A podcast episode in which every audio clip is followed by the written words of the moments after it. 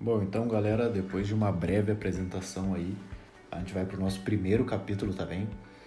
A gente vai revisar um livro, provavelmente um dos mais famosos agora na última, nas últimas décadas. Foi publicado no final dos anos 80, escrito pelo falecido Stephen Covey. Se chama Os Sete Hábitos das Pessoas Altamente Eficazes. Cara, de verdade são hábitos muito interessantes para nós empreendedores. Eles nos podem ajudar a progressar no que o Stefan disse como o ciclo da independência do sistema. Ou seja, é aquele salto que tu já disse, tá, eu não dependo mais de ninguém. Aquela mentalidade de que eu faço minhas coisas, eu sou responsável, eu decido o que comer, eu, eu, eu. E todos os empreendedores têm esse traço. A gente sabe o que a gente quer da gente mesmo. E a partir disso, ele começa a posicionar as pessoas. Ou seja, tu consegue ver como tu é de verdade, se tu precisa depender de alguém ou tu consegue se virar sozinho, até chegar num meio termo em que o Stefan chama de interdependente, que é o abordado no livro, que é o objetivo do livro, que seria assumir a responsabilidade, saber que tu tem o controle de tudo, mas não depender das pessoas, mas contar com as pessoas, fazer uma equipe e ser um líder. Esse é o objetivo desse livro. E bom, do, do hábito 1 ao 3, ele acaba nos mostrando como fazer essa transferência do, do dependente para o independente. Do hábito 4 ao 6, do independente ao interdependente. E o hábito 7 é o que te mantém no interdependente, que seria o, o ideal. Então, sem mais delongas, começar agora pelo hábito número 1, que ele diz mantenha-se proativo. O que significa ser proativo? Tomar a responsabilidade da sua ideia se trata de fazer a promessa e cumprir ela, colocar a meta e conseguir atingir a tua meta com sucesso. Essa é a primeira habilidade que a gente tem que se focar para conseguir. E, e, é desse jeito que ele define a proatividade. Não de, de, de, ser, de ser proativo ali no momento em uma pequena ação, não. Mas ser proativo é aquilo de se focar em terminar o que a gente começou. Ou seja, controlar a tua ideia e fazer com que ela se realize. O segundo hábito, ele ele se chama começar com o fim na mente, ou seja, definir aonde tu quer chegar desde lá do início. E, e desde tudo ele fala isso, desde que tu cria uma empresa até as coisas mais básicas do, do nosso dia a dia, nossas ações diárias. Que tudo que tu faça, tu já tem a mentalidade no fim para saber como tu quer que ela termine. O terceiro hábito que ele nos conta é colocar primeiro o primeiro. É isso mesmo, colocar primeiro o primeiro. Parece meio bobo, mas não é. É um sinal de uma gestão efetiva das tarefas. Se trata de classificar as tarefas, ou seja, o importante e o urgente. Ou seja, o que é para ser feito agora e o que é para ser e o que é para ser tomado como importante. E somando somando essas duas categorias, tu vai conseguir chegar às matrizes. Por exemplo, uma tarefa pode ser urgente mas não é importante, assim como outra pode ser importante, mas não é urgente. E é importante definir, dedicar um tempo para saber quais são as tarefas que são importantes, as que são urgentes, e se alguma for urgente e importante, tu tem que fazer agora, tem que parar tudo e resolver esse problema agora.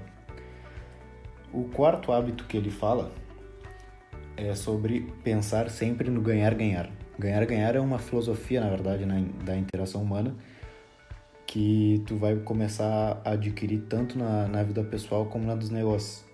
Sempre pensar em que o outro vai sair ganhando com a tua vitória, sabendo que tu está vendendo, por exemplo, uma solução para o problema do cara, sempre se pôr no sapato dos clientes e entender as dores dele. Ou seja, para eu ganhar, ele tem que estar tá ganhando alguma coisa. E isso na vida pessoal também. O quinto hábito, ele sempre ele ele traz, ele aborda que é importante tu entender o outro antes de se de, de, de querer ser entendido. Ou seja, primeiro tu escuta, tu chega na mesa, ou seja, uma situação, tu chega na mesa e tu já sabe o que tu quer, o que tu quer expor os pontos para ser discutidos. Mas é importante tu escutar o que os outros caras têm a te dizer para ver se juntando essas duas ideias, o que a gente vai falar no próximo tópico, vocês conseguem chegar a uma solução entre os dois. Ou seja, sentou na mesa, primeiro escuta e depois fala. E por que isso? Por uma questão de empatia e também de sabedoria. Ou seja, se tu começar a falar, tu vai estar tá falando as emoções, tu vai estar tá falando o teu ponto de vista, o, o, que tu sente sobre isso, e isso aí tu já sabe. Mas se tu tá disposto a escutar, tu vai começar a, a entender a visão do outro cara. E aí sim, são onde as coisas começam a funcionar. O sexto hábito que ele nos traz é a sinergia. Ou seja, ele, ele diz que sempre tu tem que procurar criar a sinergia, mas o que é a sinergia?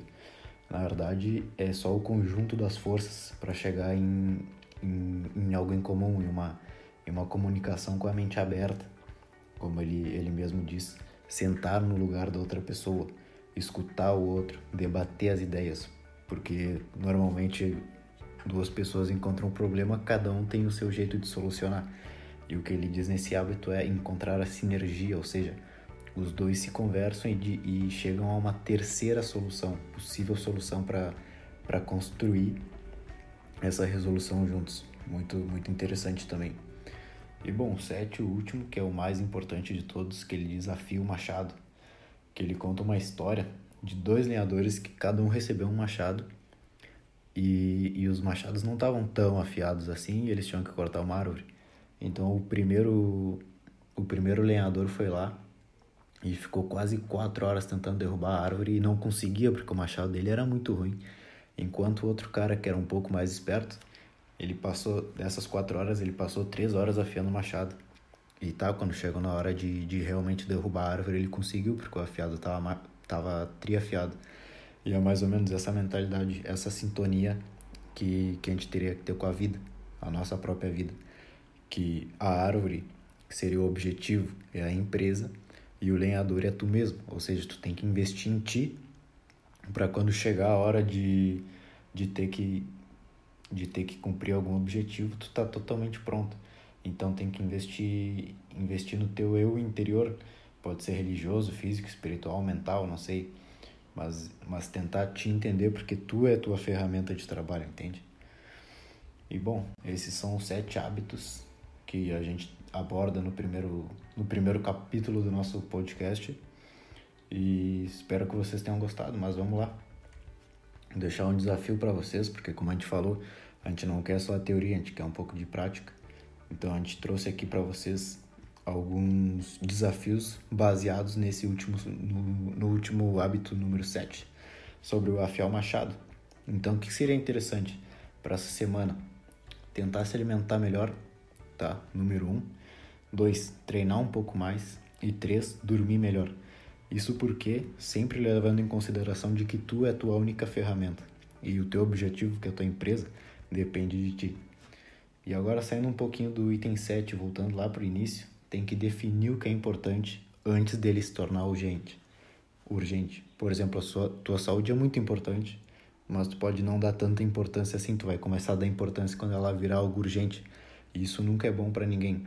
Então defina o que é importante e dedica um pouco de tempo para pensar nessas situações, para ver como tu consegue atingir melhor os teus objetivos.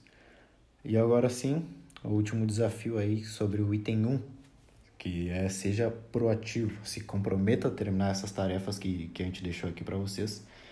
E a gente acredita que, que com, essa, com essas ideias que a gente pode tirar desse livro, muito bom, realmente tem, tem muita coisa interessante a ser, a ser levada aí para essa semana.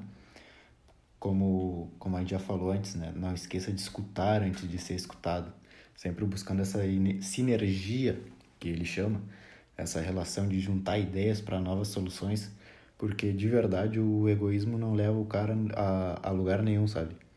E assim com certeza tu vai ser um bom líder. Muito obrigado e até a próxima.